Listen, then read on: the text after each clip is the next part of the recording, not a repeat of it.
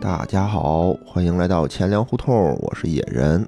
哎，今天这个节目啊比较特殊，只有我一个人，打算呢和大家分享一些这个比较有意思的金融小故事。本来我们这个节目的初衷啊，就是想分享一些金融相关的知识和故事。哎，没想到呢越来越偏，是吧？现在变成了一个纯聊天解闷儿的节目。我呢还是想这个回归一下初心。哎，所以背着无聊和打折呢，自己偷偷的准备了这么一个系列节目，叫做《金融危机史》，就当做这个钱粮胡同的一个番外篇吧。以后会不定期的更新。如果您听完了有什么想法，哎，欢迎给我留言啊。如果大家都特别喜欢的话呢，我会继续的偷偷的做下去。这个为什么要做金融危机史呢？因为我觉得这个金融危机吧，哎，特别有意思。一般人呢都会感觉金融特别的深奥，哎，都是些极其聪明的人才能玩得转的东西。事实情况呢，确实也是如此啊。金融的世界，这个概念特别多，变量也特别多，而且呢，不确定性也特别的多。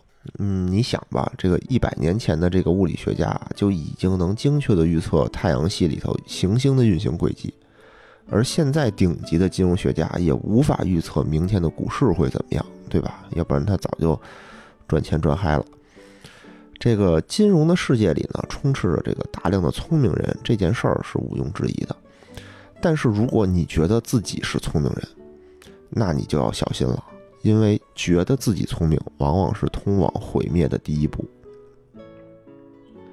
荷兰呢，是现代金融的发源地，也是现代金融危机的一个发源地。郁金香泡沫是人类历史上第一次有记载的金融泡沫。我们呢就将这个故事当做我们金融危机史的一个开篇，哎，让我们来慢慢了解这些发生在聪明人身上的愚蠢的故事。哎，荷兰呢是一个很神奇的国家，对吧？一般的这个普通青年是吧，一说到荷兰都会想到自由，对吧？什么大麻呀、性啊、同性恋啊，通通都不管，对吧？想怎么来怎么来。文艺青年呢可能会想到伦勃朗啊、梵高啊、维米尔，对吧？这些大画家。这个爱好体育的这个青年朋友啊，肯定会想到荷兰足球，对吧？荷兰三剑客。哎，如果你想到的是荷兰豆和荷兰猪的话，那你可能就是这个剩下的这一类了，就是二嘟青年，是吧？哎，这种人可能也不在少数啊。其实荷兰啊，立足于世界，并不仅仅是因为自由、文艺和足球。荷兰是一个高度发达的老牌资本主义国家。而且荷兰是第一个赋予商人政治权利的国家，因此荷兰人非常有经济头脑，哎，很会算账。他呢也就成为了我们这个现代金融的一个发源地。嗯，如果说好听了啊，叫做会算账；说不好听了呢，就叫抠门儿，对吧？在荷兰啊，A A 制几乎就是一个基本国策。别说好朋友吃饭了，就是两口子过日子，哎，您也得 A A。所以 A A 制在英文里又叫 Go Dutch，哎，荷兰在英文里有两个单词啊，一个叫 Holland，还有一个就是 Dutch。这 Go Dutch 的意思就感觉是我们用荷兰人的方法来结账，哎，我觉得这也是对荷兰的一种讽刺吧。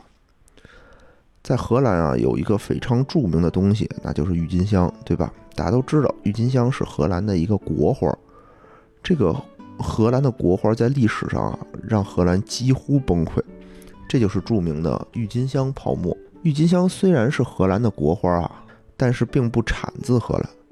郁金香原产自于小亚细亚，也就是现在的土耳其。十六世纪传入欧洲。一五七零年呢，一位荷兰的画匠，哎，从奥地利宫廷偷回的这个球镜。十七世纪的前半期啊，由于郁金香被引种到欧洲的时间很短，数量也非常有限。哎，因此价格极其的昂贵。当时的荷兰海上贸易异常的繁荣，荷兰的船只总量已经超过了欧洲其他国家的总和，因此被誉为“海上马车夫”。现在听这个名字啊，感觉好像也不是很有钱，对吧？感觉就像是个送快递的。但那个时候，哎，你掌握了这个海运，你就是掌握了财富。那个时候，荷兰啊，上至王公贵族，下至普通百姓。都因此成为了这个欧洲的土豪，但是呢，这个土豪呢就是土，对吧？巴黎的这些贵族夫人啊和名媛啊是看不上他们的，毕竟当时巴黎才是这个欧洲的时尚之都。但土豪有钱啊，对吧？没关系啊，你巴黎人买啥我买啥还不行吗？哎，就跟现在这个山西煤老板似的，是吧？有点这种感觉啊。哎，彼时的巴黎的夫人们非常喜欢用花期仅仅只有七天的郁金香来做这个服饰的装饰。佩戴郁金香啊，绝对是这个身份和地位的象征。当时这些夫人们呢，啊，不是说我这个裙子上戴一朵郁金香啊。它呢是作为整个这个服饰的一个装饰，可能帽子上，哎，我插一朵花儿；胸前我插两朵，哎，我裙子的裙摆上插一圈儿。所以你看着呢，远远的就感觉是一个郁金香的花盆儿朝你走来。而在一六三五年的荷兰呢，一支上好的郁金香就可以换一架上好的马车和几匹马了，相当于什么呀？相当于是一朵花儿，哎，换一辆法拉利的感觉，在现在。郁金香巨大的利润啊，很快吸引了眼球。但是呢，有一个问题，就是郁金香它是一个花儿啊，它的花期是在三月到五月，理论上过了五月，这个郁金香就下市了，对吧？或者它开了七天它就败了，那怎么办啊？没得买了。但是这怎么能难倒我们这个啊精明的荷兰人、荷兰兄弟呢？是不是？荷兰兄弟开始炒作郁金香的球茎。什么是郁金香的球茎啊？我们可以理解为是这个郁金香的根，但它其实是茎啊，类似于水仙花的下半部分，就是鼓出来的那一块儿。如果用正常的这种种子法培养，一株郁金香需要七到十二年的时间才能开花。但是如果要用它的这个球茎进行培养呢，今年种下去，哎，明年就开花，效率杠杠的。因此呢，在商人们的眼里啊，这个球茎就跟花儿一样的值钱。哎，而且呢，当时在这个植物之间啊，有一种病毒，有一种传染病，叫做花叶病。这种病毒呢，能让郁金香的花开出奇异的花纹儿。哎，要知道啊，这个时尚永远是以易为贵，对吧？什么东西就是限量版，就跟现在的限量版差不多。你说这一双什么限量版的 A.G，肯定是值老鼻子钱了，对吧？那这个花儿也是这样的啊。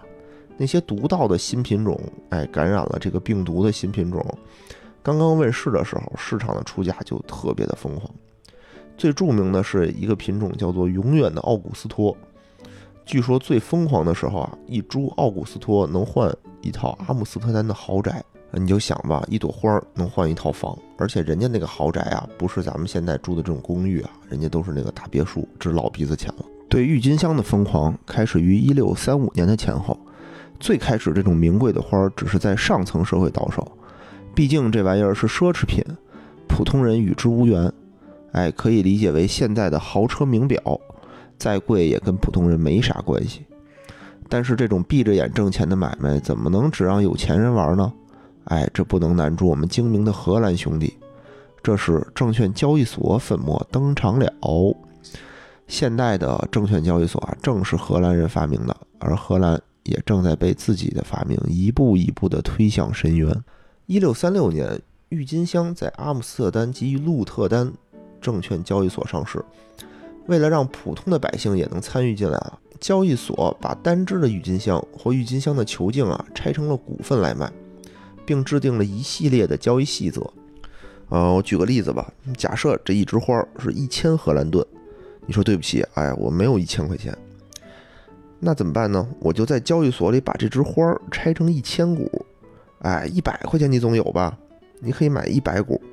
如果这枝花哎涨到了两千荷兰盾，那么恭喜你啊，你手中的这个一百股，哎，就值二百块钱了。从此啊，荷兰开始了全民炒作郁金香的运动。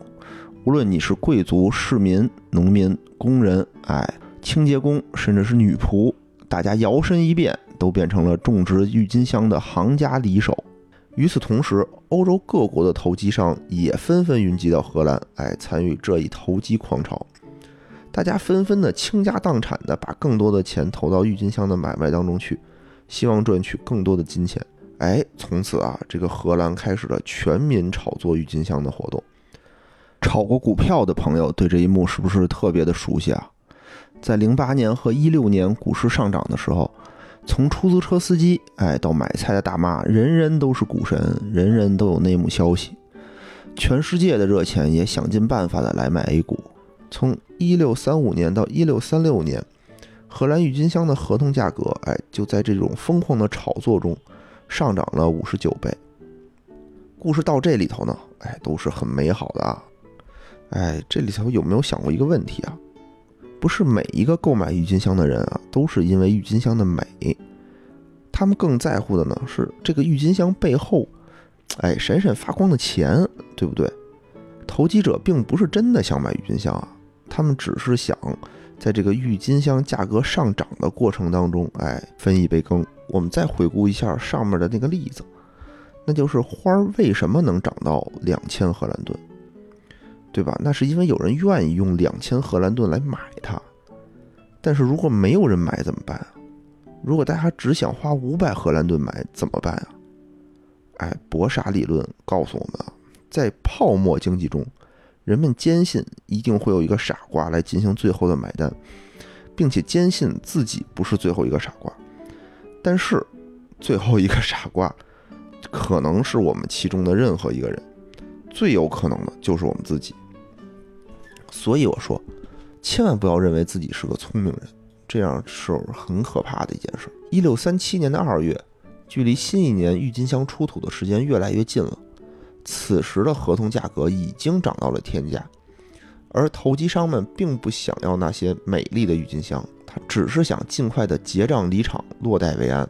在一六三七年的二月份啊，突然间，在交易所有人喊出了低价。当天，这个郁金香球茎的价格就暴跌，在巨大的抛售压力下，价格开始下降，这导致人们进一步的失去了对郁金香市场的信心，更多的人开始清醒过来，跟风抛售，持有郁金香合同的人迫不及待的要脱手，价格越是下跌，大家越是害怕，越涨越买，哎，变成了越跌越卖，贪婪的心理呢发生了逆转，变成了对失去财富的恐慌。而历史也一再证明，人类在恐慌的时候呢，会比贪婪的时候更加缺乏理智。这也是为什么泡沫破灭的速度总是比泡沫形成的速度更快的重要原因了。这时的郁金香呢，简直成了烫手的山药，无人再敢接手。球茎的价格也犹如断崖上的落石，一泻千里，暴跌不止。荷兰政府呢，发出了声明，认为。郁金香球茎的价格无理由下跌，劝告市民们停止抛售，并试图以合同价格的百分之十来了结所有的合同。但这些努力啊毫无用处。一星期后，这个郁金香的价格就已经下跌了百分之九十。那些普通品种的郁金香更是几乎一钱不值，甚至还不如一只洋葱的售价。泡沫面前，人人平等，富人和穷人都可以利用它赚钱。但是呢，他在崩溃的时候也同时洗劫富人和穷人，一夜之间啊，不知多少人变成了穷光蛋，富有的商人呢变成了乞丐，一些大贵族也陷入无法拯救的破产境地。当然，最后的痛苦绝大部分还是要由穷人来承担，因为富人损失百分之九十，剩下的百分之十依然可以维持生活，即使破产了，哎，他也有希望利用原来的生意和人际关系重新振作起来。比如说马云，哎，即使他损失了百分之九十，他可能还剩个一百亿，也是够维持生活的，是吧？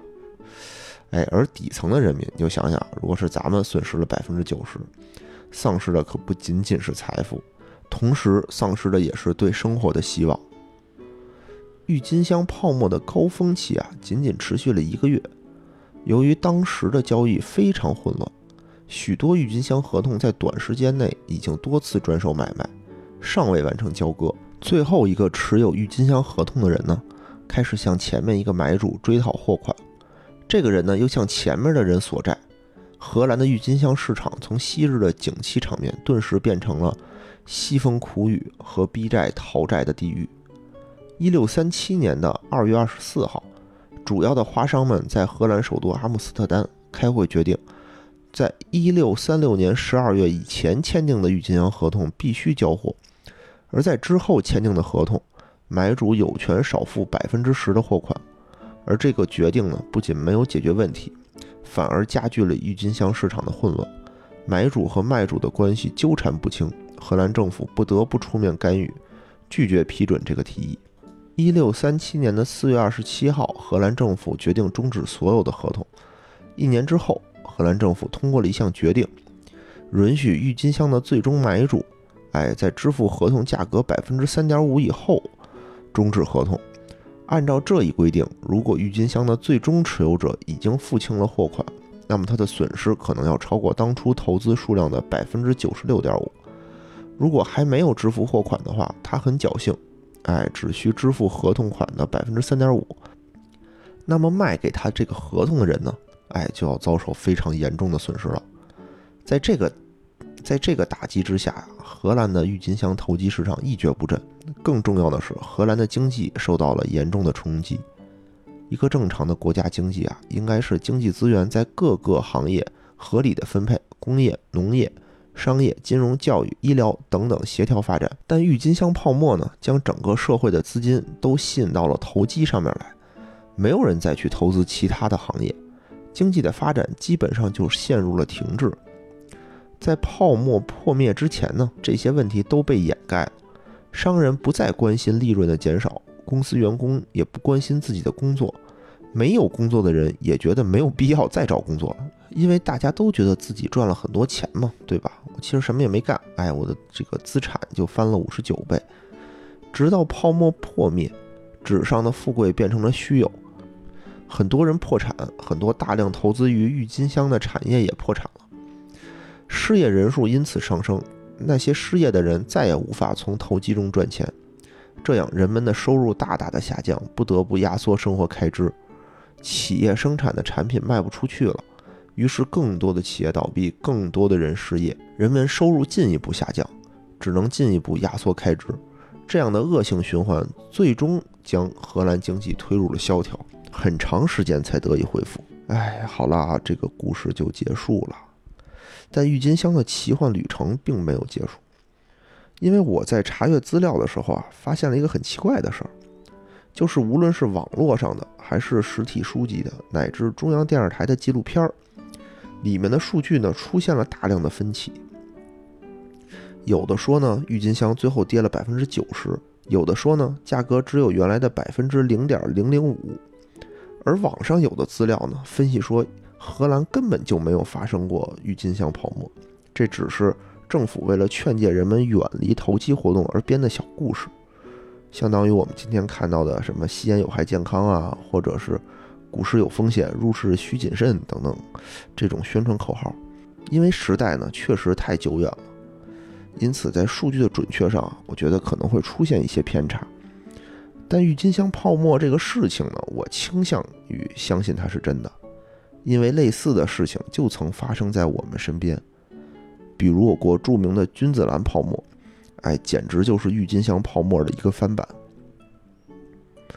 一九八四年的十月十一号，君子兰被命名为长春市市花。随后，长春市提出发展窗台经济，号召家家都要养三盆到五盆的君子兰。当时啊，长春市家家户户都以养君子兰为荣，珍品君子兰的市价超过了万元，甚至十万元。吉林君子兰协会秘书长牛俊奇介绍啊，一九八五年初。长春一王姓养花大户啊，将一盆君子兰卖给了哈尔滨的客户，价格是十四万元，创造了一九八五年之前的君子兰交易之最。长春市君子兰产业办公室资料显示，哎呀，怎么会有这么一个办公室？按当时伦敦 金融市场的牌价，十四万元可买四十多两的黄金，就是四斤黄金吧。有人算过，一株君子兰顶多不过二三十片叶子。一两黄金可塑成十七点五平方米的金片儿，按此可制成几十盆的金花。君子兰绿色金条的称号啊，也因此而得名。一九八五年的六月，政府采取行政手段压制超高的这个君子兰的花价，君子兰瞬间贬值百分之九十九，史称“君子兰事件”。而之后的核桃泡沫、藏獒泡沫、普洱茶泡沫。哎，简直就是跟这个是一个模子里刻出来的一样。哎，感兴趣的同学们呢，可以上网都百度一下啊。我们在这儿就不一一的展开了。那今天的故事呢，啊，就结束了。希望大家喜欢吧。第一次做这种节目，也没有什么经验，希望大家喜欢。哎，最后呢，提一句，荷兰豆和荷兰猪都不产自于荷兰啊，而且荷兰豆在荷兰叫做中国豆。